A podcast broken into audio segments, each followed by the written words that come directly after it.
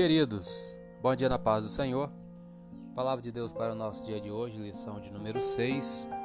O profeta Elias e Eliseu, seu sucessor.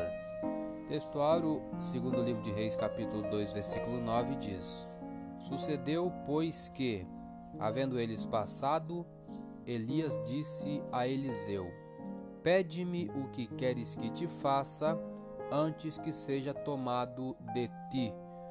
E disse Eliseu: Peço-te que haja porção dobrada de teu espírito sobre mim. Verdade prática, a história de Elias e Eliseu nos inspira a andarmos com pessoas que desfrutam de intimidade com Deus e que por isso vale a pena serem seguidas e imitadas. Leitura diária de hoje, sexta-feira, é na adversidade que um amigo se torna um irmão. Provérbios 17, 17. Em todo o tempo ama o amigo, e na angústia nasce o irmão. Comentário: Que tipo de amigo você é? Existe uma grande diferença entre conhecer bem alguém e ser um verdadeiro amigo. A maior evidência da amizade genuína é a lealdade. Isso está lá em 1 Coríntios 13, 7, que iremos conferir daqui a pouco. Estar disponível para ajudar nos momentos de angústia e dificuldade. Repetindo, a maior evidência da amizade genuína é a lealdade. Estar disponível para ajudar nos momentos de angústia e dificuldade. Muitas pessoas são amigas de ocasião, ficam por perto quando a amizade as beneficia e afastam-se quando não conseguem tirar proveito do relacionamento. Pense sobre seus amigos e avalie sua lealdade para com eles.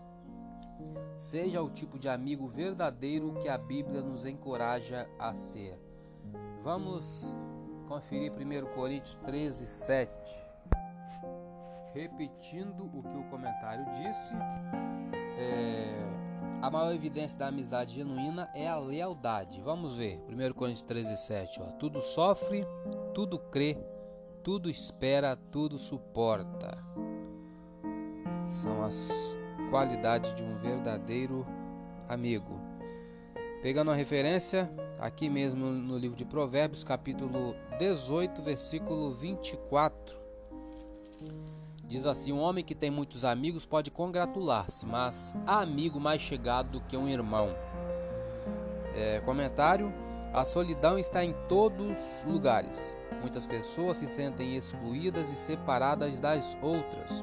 Estar em uma multidão apenas torna as pessoas mais cientes de seu isolamento. Todos nós precisamos de amigos que estejam por perto para escutar, preocupar-se e oferecer ajuda quando for necessário nos bons e nos maus momentos. É melhor ter um amigo assim do que dúzias de conhecidos. Em vez de apenas desejar ter um amigo verdadeiro, procure tornar-se um. Existem pessoas que precisam de sua amizade. Peça a Deus que as mostre a você e aceite o desafio de ser um verdadeiro amigo.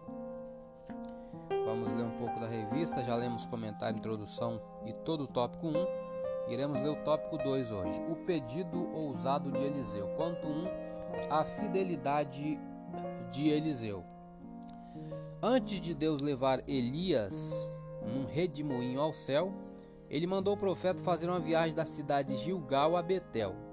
Elias disse a Eliseu que ele não precisava ir, mas Eliseu respondeu: Não te deixarei.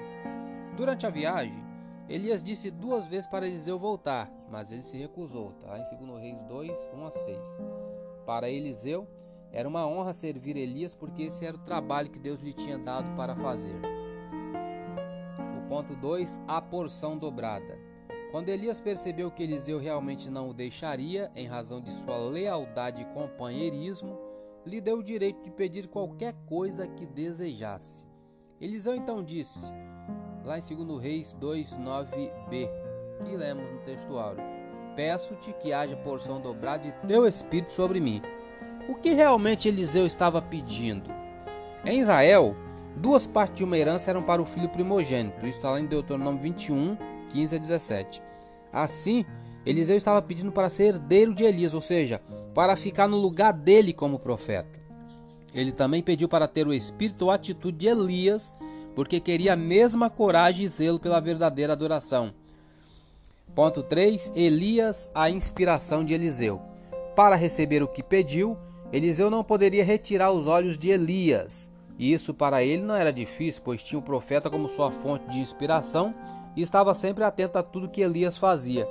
As melhores oportunidades para aprender e crescer ministerialmente acontecem quando podemos nos espelhar em alguém que realmente serve a Deus com amor e fidelidade. Vamos ler aqui uma parte do Conheça Mais. É, Eliseu seguira Elias durante muito tempo e não abandonaria neste momento em que aguardava a bênção de sua partida. As águas do Jordão anteriormente cederam diante da arca. Agora, perante o manto do profeta, como um sinal da presença de Deus, ela dividiu-se ao meio, né? Quando Deus leva os seus fiéis ao céu, a morte representa o Jordão que eles devem cruzar e encontram um caminho por onde devem passar. A morte de Cristo dividiu as águas para que passem os redimidos do Senhor. Onde está, ó morte, o teu aguilhão, o dano que podes causar, o teu terror? Para saber mais, leia Comentário Bíblico Mateu Henry, Rio de Janeiro, CPAD, né, Casa Publicadora da Assembleia de Deus, pá, é, publicação em 2002, na página 297. Eu sou Elias Rodrigues, essa foi mais uma leitura diária de hoje. Compartilhe essa mensagem com seu grupo de amigos e que Deus nos abençoe. Amém.